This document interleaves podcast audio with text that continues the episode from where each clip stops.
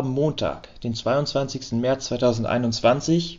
Es ist circa 6 Stunden vor 19.10 Uhr und ihr hört den Millanton mit Bobby nach dem Spiel VfL Osnabrück gegen FC St. Pauli, welches unsere braun-weißen Jungs mit 2 zu 1 für sich entscheiden konnten. Burgstaller macht in der Anfang der zweiten Hälfte per Elfmeter das 1-0, Mamouche legte das 2-0 nach und Haider machte noch Viertelstunde vor Ende den Anschlusstreffer. Heute wieder zu Gast ist Lennart. Moin Lennart. Moin. Na du, wie hast du denn gestern das Spiel verfolgt und wie ging es dir dabei? Ich habe das Spiel gestern mit einem Kumpel gesehen, mit dem ich relativ oft Fußball gucke. Ähm, ja, wir hatten relativ schnell die, die gleiche Meinung, dass äh, ja, am Anfang der VfL nicht so wirklich ein Bein an den Boden gekriegt hat. Da hat Pauli ziemlich Druck gemacht, man sich dann aber ein bisschen befreien konnte und war dann eigentlich recht ja, zuversichtlich für die zweite Halbzeit, was sich dann ja aber relativ schnell zerschlagen hat durch den Elfmeter, über den wir bestimmt gleich noch sprechen. Und äh, ja, dann das 0-2 bzw. das 0-3 dann ja sogar noch, was dann ja zurückgenommen wird. Und ja, am Ende, glaube ich, kann man zusammenfassen, dass der 2-1-Sieg für, für St. Pauli nicht unverdient ist. Ja, ich fand die beiden Halbzeiten waren so ein bisschen identisch, dass wir jeweils die ersten 20, 25 Minuten der Halbzeit ordentlich Druck gemacht haben und das sagen eher an euch die, die letzten 20 Minuten ging. Ähm, aber ich würde auch unterm Strich sagen, dass das schon in Ordnung geht, dass wir die drei Punkte mitgenommen haben. Ähm, dann lasst uns mal auf die Aufstellung gucken. Ich war bei euch ein bisschen überrascht, dass Santos auf der Bank saß und dass vielleicht, oder dass Haider vielleicht von Anfang an für Wolze gespielt hat. Wie hast du das gesehen? Also hättest du erwartet, dass Haider für Wolze gespielt hat, weil Haider saß ja auch jetzt auf der Bank. Ja, genau. Ja, also überrascht war ich auch, weil ähm, also man hat sich dann entschieden, ohne nominellen Stürmer zu spielen mit Santos. Also ich hatte es ja schon vor dem Spiel angesprochen, dass Santos jetzt nicht unbedingt die glücklichste Figur abgegeben hat die letzten Wochen. Aber ja, aus Gründen der Alternativlosigkeit hätte ich schon erwartet, dass er trotzdem vorne drin steht als, als fester Stürmer, der auch vielleicht mal einen Ball festmachen kann. Jetzt haben wir ja vorne Kerk und Schmidt. Ähm, ja, so zwei halbe Stürmer sollten da, glaube ich, einen ganzen Stürmer mimen was meiner Meinung nach also überhaupt nicht funktioniert hat. Also aus diesen beiden hängenden Spitzen wurden eher so zwei in der Luft hängende Spitzen. Also ich fand das ganze Spiel lief vollkommen an denen vorbei dadurch und deswegen waren die Offensivbemühungen vom VfL in der ersten Halbzeit auch ziemlich schleppend, weil wenn man dann mal auf Außen durchkam, es einfach keinen Abnehmer in der Mitte gab. Und ja, deswegen war ich überrascht von der, von der Aufstellung, aber im, im Rückblick nicht positiv überrascht. Fandst du sie denn auch ein bisschen zu defensiv ausgerichtet? Weil, ich sag mal, unsere Systeme sind, waren ja ein bisschen identisch, indem wir sagen, ihr habt mit einer Fünferkette gespielt, wir mit einer Viererkette.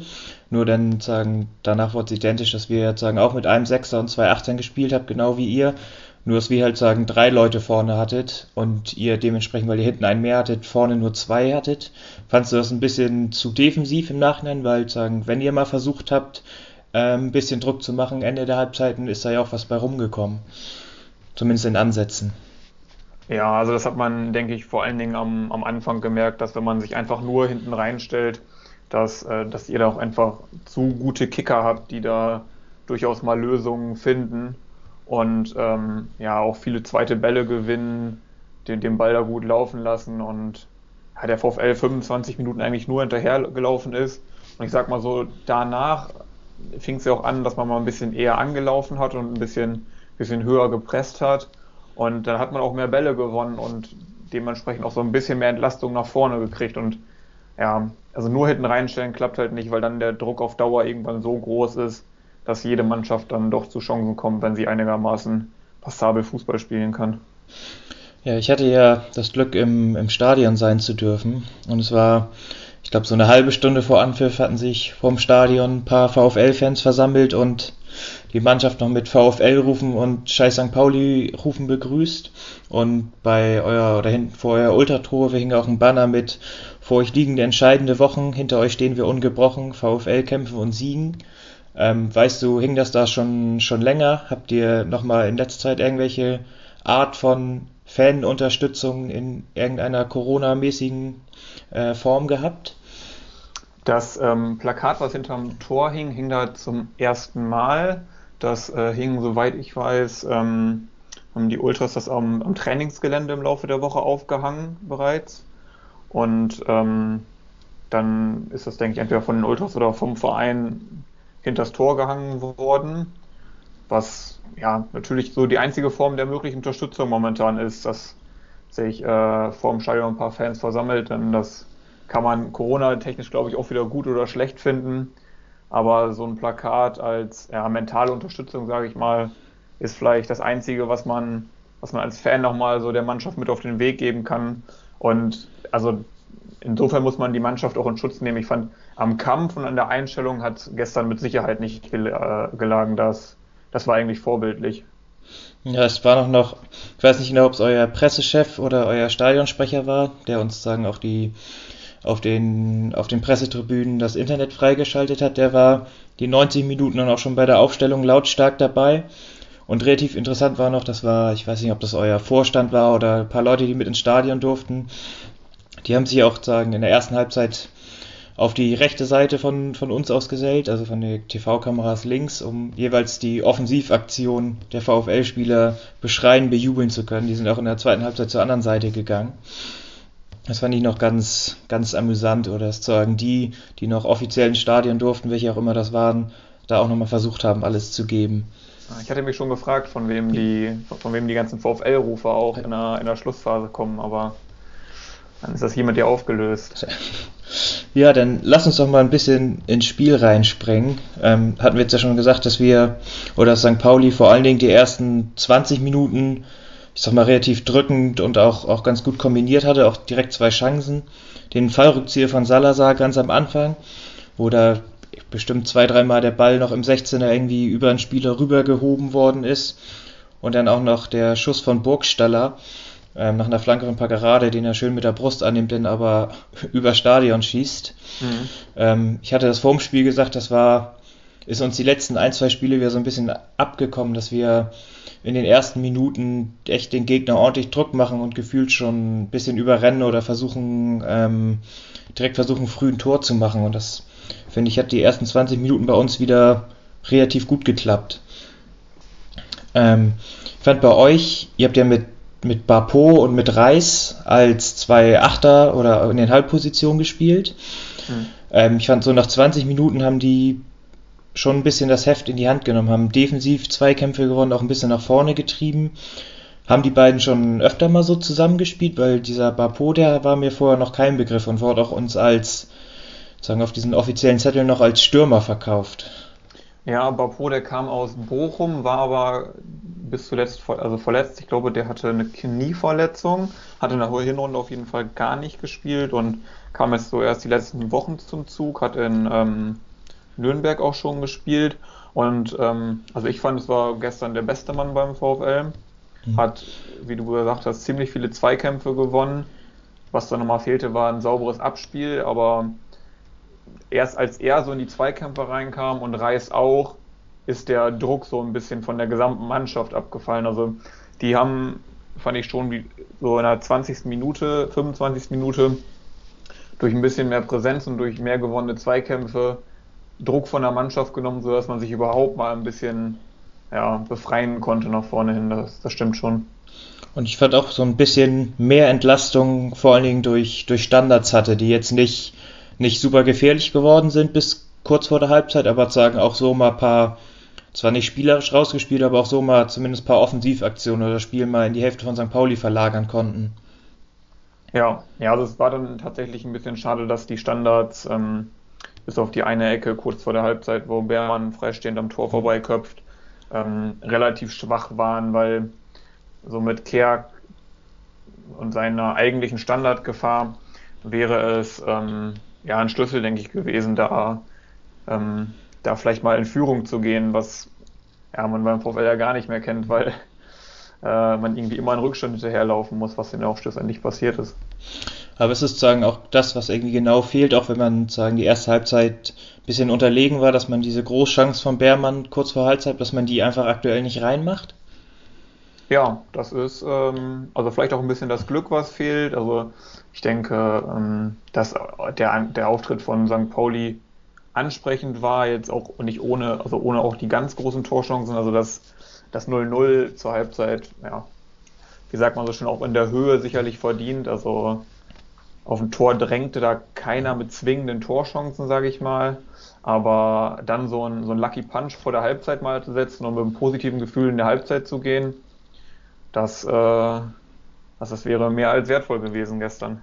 Ja, bei uns, sagen, bei unserer Aufstellung hat man auch gemerkt, dass wir jetzt sagen, oder für, dass das von den Spielern oder vom Trainer das Spiel richtig wichtig genommen worden ist, weil Becker ist nach dem Derby ausgefallen für zwei Wochen. Da war auch noch gar nicht klar, dass der wieder spielen konnte. Der stand dann ziemlich überraschend in der Startelf und dann haben wir eigentlich mit genau den Spielern gespielt, wie wir die letzten 18 Wochen sehr erfolgreich waren. Vor allen Dingen mit so, so Spielern wie Becker und Salazar, die sagen bei euch Bapo und Haider waren, die, was die weglaufen und auch das Bindeglied zu den drei kreativen, wenn wir Burgstaller mal bei kreativen Tick rausnehmen, der für die Tore zuständig ist, aber da wirklich das Bindeglied zwischen, zwischen Defensive und Offensive ist. Das hat unserem Spiel, also sozusagen die Reinnahme von Becker richtig gut getan. Ja, also ich fand auch, dass an, also an den Punkten hat man gesehen, warum es bei euch momentan sehr gut läuft ich hatte den Eindruck, dass einfach alles so zusammenpasst gut. Es war jetzt kein Spieler, der extrem herausgestochen ist, nach oben und nach unten, aber alle haben ziemlich souverän ihre Aufgaben äh, erledigt und ja, das Kollektiv passt einfach und das ist ziemlich sicher bei euch der Schlüssel in den letzten Wochen zum Klassenerhalt gewesen, der es ja mit dem Sieg gestern ja sein dürfte. Ja, ich glaube auch nicht mehr, dass da so viel anbrennen dürfte, wenn wir irgendwie aus acht Spielen sollten wir ja noch mindestens drei, vier Punkte holen. Ich glaube auch nicht, dass man dieses Jahr 40 Punkte braucht. Deswegen bin ich mir da eigentlich ziemlich sicher, dass das mit dem Sieg so gut wie gegessen sein sollte. Dann zweite Halbzeit war wieder genau das gleiche Bild, dass wir jetzt sagen, nach der Pause direkt wieder druckvoll waren, viele Chancen hatten, überlegen waren. Ähm, kannst du dir das irgendwie erklären, warum sagen, warum der VfL da nicht sag mal, mehr drauf geachtet hat oder sagen, was sie aus dem Ende der zweiten Halbzeit mitgenommen haben, dass wenn wir ein bisschen mehr Druck machen, wir sozusagen auch St. Pauli direkt vom eigenen Tor fernhalten? Nee, das äh, kann ich mir leider nicht erklären, weil ich, wie gesagt, in der Halbzeit genau die andere Hoffnung hatte, dass man sich jetzt so gedacht hat, ja komm Jungs, wir haben es jetzt geschafft, uns aus dem Druck zu befreien, wir sind doch jetzt hier voll im Spiel, hatten jetzt schon gute Chancen.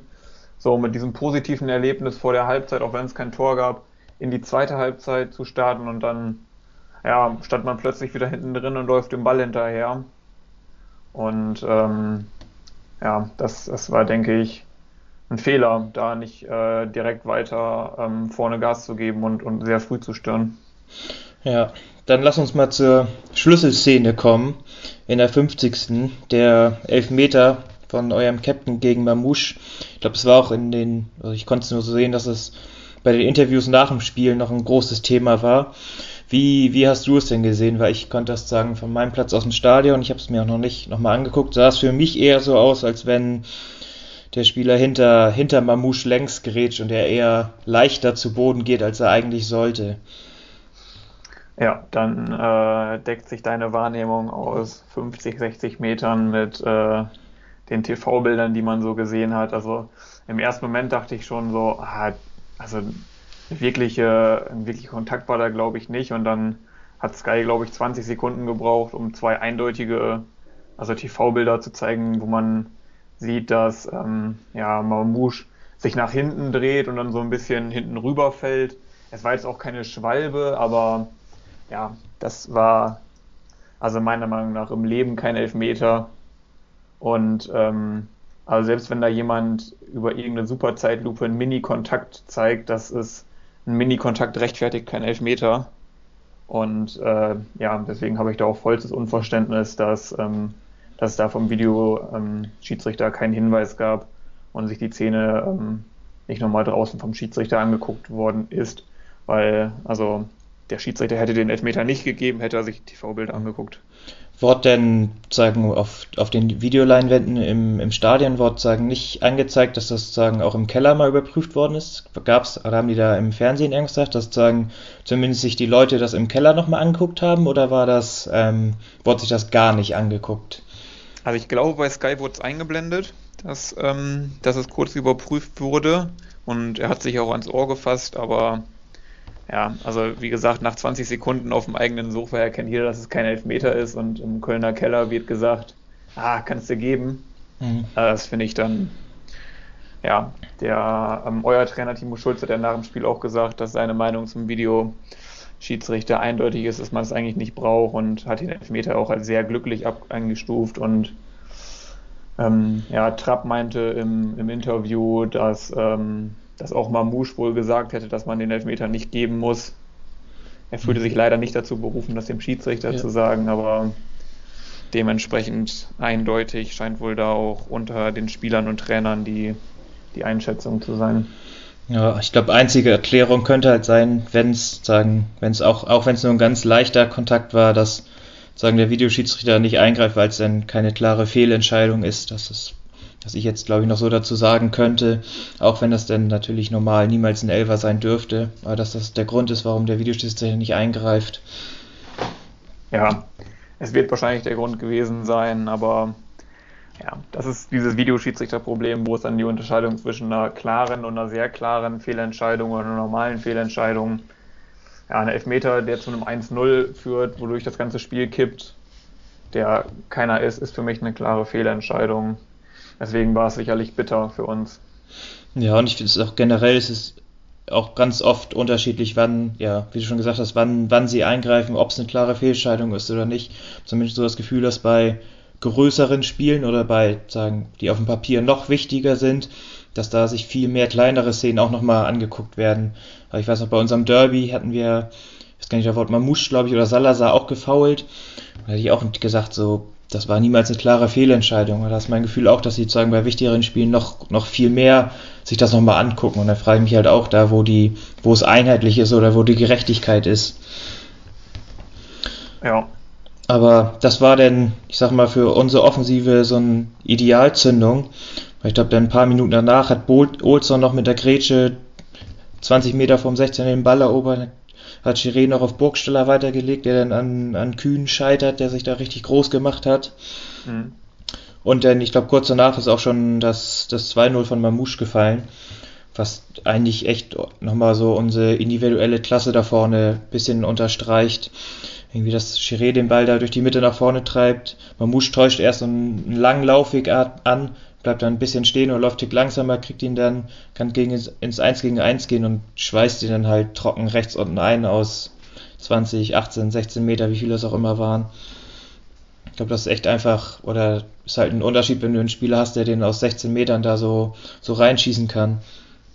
Ja, und auch der ganze Angriff wurde ja mit relativ viel Tempo nach vorne getragen. Also der Angriff war, ähm, war echt gut gespielt und auch trocken abgeschlossen hat natürlich dem VfL zu dem Zeitpunkt richtig den Zahn gezogen. Das, das 0-2 war dann so ja, endgültig. Ähm, da ging dann die Köpfe nach unten, weil, ich hatte das ja angedeutet, der VfL einfach es nicht mehr kennt, auch mal in Führung zu gehen, sondern immer einem 0-1, einem 0-2 hinterher rennt. Ähm, bei dem 0-2 natürlich auch ziemlich passiv verteidigt, gerade von, von Guga nicht, der, der sich zweimal um die eigene Achse drehen muss und im Endeffekt da auch so ein bisschen von Mamouche hergespielt wird ja, das ist Beermann und Guber nicht krätschen beide noch rein, beide kommen nicht mehr dran, weil, weil beide vorher ein bisschen falsch standen. Ja, dann kam vieles zusammen und äh, ja, das 3-0 macht Mamouche dann ja auch später, was dann ja durch eine ja, knappe, knappe Abseitsstellung vom Videoschiedsrichter wiederum zurückgenommen worden ist. Was hat denn die überhaupt noch am, am Leben ge, geblieben sind? Was hat denn die kalibrierte Linie gesagt? War das sehr knapp? Ja, also ich glaube, wäre Mamouche Freitag beim Friseur gewesen, wäre es kein Abseits gewesen. Okay, das, das sagt einiges. Ja. Ähm, ihr hattet kurz vorher noch äh, gewechselt, da hat er mich auch während des Spiels ein bisschen überrascht, dass Bapo raus musste, ähm, weil ich den, wie wir es ja auch schon angesprochen hatten, mit am, mit am stärksten eigentlich fand. Oder glaubst du, war das dem geschuldet, dass er sozusagen offensiv nicht die meisten und feinsten Aktionen hatte? Könnte mir auch gut vorstellen, dass es einfach nach seiner langen Verletzung von der Luft noch nicht ganz für 90 Minuten reicht und deswegen mit Henning dann, dann frischer Spieler gebracht wurde. Viel wichtiger fand ich eigentlich die Einwechslung von Santos und Haider, mhm. äh, mit Santos eine Anspielstation vorne drin zu haben und Haider, der mit dem Selbstvertrauen von seinem ersten Zweitligator aus dem Nürnberg-Spiel kam, da der Mannschaft auch nochmal einen Push gegeben hat und äh, ja, mit einer sehr guten Einstellung vorweggegangen ist. Ja, es war auch ziemlich witzig. Timo Schulz ist noch äh, eine halbe Stunde nach dem Abpfiff nochmal hoch zu den äh, zu der Pressetribüne gekommen und hat dann noch erzählt, nach dem 3-0, was so ganz knapp war, dass er da schon zu seinen Co-Trainern gesagt hat, ach, so, so ein, also so eine Scheiße, sowas, sowas kennt man doch. Man macht irgendwie das 3-0 und jetzt genau muss man halt aufpassen. Jetzt muss man halt eigentlich genau nochmal weiter nachlegen, dass nicht genau das passiert, was dann passiert ist. Und zwar, dass Haider das 2-1 macht. Ich glaube sogar Santos hat die Vorlage gemacht. Ja. Und den macht er echt dafür, dass er erst vorher ein Bundesliga oder ein Zweitligator hatte, echt abgekocht und lässig, souverän. Ja, hat schön drüber gechippt, das stimmt. Und auch also gut gespielt. Das ist mit, mit Tempo vorne reingedribbelt, Sanders angespielt, der legt ihn direkt gut ab. Ähm, Haider läuft durch und, und lupft dann über ein Torwart. Das war echt ja, der schönste Angriff, logischerweise, der dann, der dann zum, zum einzigen Tor führt. Ja, ich fand die letzte Viertelstunde danach wart ihr wieder optisch überlegen und habt auch ein bisschen Druck gemacht. Aber es war jetzt vom, zumindest war mein Gefühl, es war nicht so, dass wir da richtig gezittert oder geschwommen haben. Es war, fand ich noch einigermaßen souverän, wie wir das runtergespielt haben. Oder siehst du das Ja, auch weil ihr die, die, die Überlegenheit in der Luft hattet. Also ganz viele Bälle sind hoch reingeschlagen worden und ähm, also gefühlt 80 Prozent der Kopfballduelle gingen auf jeden Fall äh, an euch, so dass man ja, irgendwie so eine richtige Schlussoffensive fehlte dadurch mit richtig Chancen und ähm, richtig, äh, ja, richtig Druck. Was ähm, ja natürlich müßig jetzt zu sagen ist, dass so ein Spiel, wie viele Spiele, die wir mit einem Torunterschied verlieren zu Hause, vielleicht anders laufen würden, wenn 15.000 Osnabrücker äh, ja, im Stadion wären und das Stadion zehn Minuten lang stehen würde. Das, das fehlt der Mannschaft, glaube ich, einfach enorm, um diese Rückschläge wegzustecken, weil ja, dieser, dieser Push, den das Publikum geben kann äh, und so diese Initialzündung für eine, für eine Schlussoffensive, was ja auch ja, ein einigermaßen gelungener Angriff oder eine Grätsche beim vollbesetzten Stadion sein kann, ja, der, der, der fehlt dann einfach und deswegen kriegt man es dann nicht so richtig auf den Rasen. Ja, ich habe, ihr habt jetzt leider einen Negativrekord in der zweiten Liga aufgestellt mit den oder zumindest eingestellt von Babelsberg aus der Saison 2001-2002 mit neun Heimniederlagen am Stück. Ähm, was bedeutet das denn jetzt für euch für, für die nächsten Wochen oder auch für die Länderspielpause? Dass man das nächste Heimspiel nicht verlieren sollte, um da nicht diesen, diesen Rekord für sich zu haben. Dass der Rekord eingestellt wurde, wusste ich gar nicht von Babelsberg, dass die neunte Heimniederlage in Folge ist. Ja, war mir dann doch klar, auch die ähm, in der Zeitung geworden stand jetzt nochmal die, der Unterschied zu St. Pauli zum, zum Hinspiel. Nach dem Sieg im Hinspiel war man fünf Punkte vor St. Pauli und jetzt nach dem Rückspiel sind wir zwölf Punkte hinter euch. Mhm. Also ja, jetzt elf Spiele, ein Punkt. Das ist die nächsten Spiele Karlsruhe, Braunschweig, sind diese Do-or-Die-Spiele. Da, also aus beiden Spielen müssen mindestens vier Punkte her und davon muss der Sieg gegen Braunschweig kommen. Ansonsten geht es, glaube ich, fast nur noch darum, den Relegationsplatz zu verteidigen. Spielt ihr zu Hause gegen Braunschweig? Ja. Okay. Wobei das, wie gesagt, ja, ja. Ähm, vielleicht kein, Vor kein Vorteil gering ist. ist ja der Vorteil, denke ich. Jetzt geht es erstmal ähm, auswärts gegen Karlsruhe, die ja auch nicht so gut drauf sind, glaube ich. Die haben, wenn ich das vorhin richtig gelesen habe, seit, ähm, seit Januar zu Hause kein Tor mehr geschossen. Das äh, sollte dementsprechend gerne so weitergehen und ja, da, da muss einfach jetzt ein Sieg her, das ohne Wenn und Aber. Ich hatte nur mitbekommen, dass wo wir gegen Karlsruhe gespielt haben, war das dann müssen sie auswärts die meisten Punkte gut haben, weil die war zum Zeitpunkt, wo wir gegen die gespielt haben vor zwei Spielen, waren die die beste Rückrundenmannschaft. Ja, dann waren sie auswärts ziemlich gut, ja. Ähm, ihr habt ja noch euer Nachholspiel gegen Regensburg. Das wird dann ja auch nochmal besonders wichtig. Vor allen Dingen jetzt nochmal, ich glaube, drei Punkte sind es schon auf Braunschweig, die ihr jetzt Rückstand habt. Um zumindest da nochmal gleich zu ziehen. Ja, genau, das ist der, der dritte Gegner innerhalb von, ja, ich glaube, elf Tagen oder so sind es dann äh, mit, also neben, neben Braunschweig und Karlsruhe.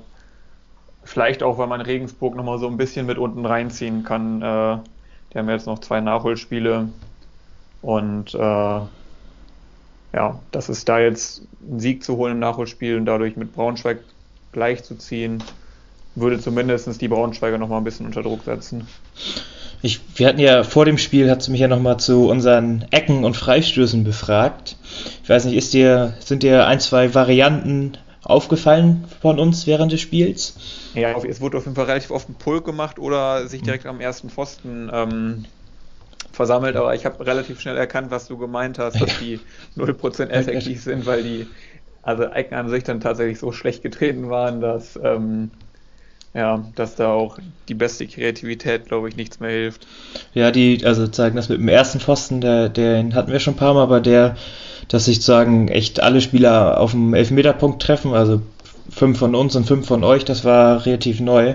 Da hat man ja am Anfang immer noch mal so ein bisschen Hoffnung, dass da irgendwas bei rumkommt, aber das war irgendwie, ja, zum Glück sind wir aktuell nicht darauf angewiesen, dass da, dass da mehr draus entsteht. Ähm, ja, Lennart, hast du noch irgendwas, was du gern loswerden möchtest? Wissen ja, möchtest? Ich ähm, hoffe, dass ihr, wenn ihr jetzt, ich glaube, ihr spielt sogar am nächsten Spieltag schon gegen Braunschweig. Ja, ne? Ja, wir spielen zu Hause gegen Braunschweig in zwei Wochen nach der Länderspielpause. Ja, da, ähm, da wünsche ich euch auf jeden Fall einen hohen Sieg. Der würde uns, der, der würde uns weiterhelfen. Und äh, auch gegen die paar anderen Teams, die, die für euch noch von unten anstehen, ähm, kann ich nur darauf hoffen, dass, dass, dass Schützenhilfe aus, aus Hamburg kommt von euch. Ja, mit, wir haben mit vielen Mannschaften aus der Hinrunde noch eine Rechnung offen, weil wir dementsprechend in der Hinrunde das meiste verloren haben. Deswegen haben wir auch mit Braunschweig noch eine Rechnung offen. Ja, die sollten äh, wir begleichen. Äh, mir fällt gerade ein, weißt du aus dem Kopf, wie euer Torverhältnis ist? Weil das kann ja auch manchmal noch zeigen, wenn es so knapp ist und alles auch punktemäßig nochmal ein Sonder- oder Minuspunkt sein. Ja, das sind, also ich glaube, es ist noch knapp besser als das von Braunschweig. Ich glaube, Braunschweig irgendwie minus 20, wir minus 15 so um den Dreh. Ähm, ja, leider ein bisschen verhagelt äh, aufgrund dieser hohen Niederlage gegen, gegen Hamburg mhm. und äh, gegen Sandhausen. Aber ja, noch ist es besser.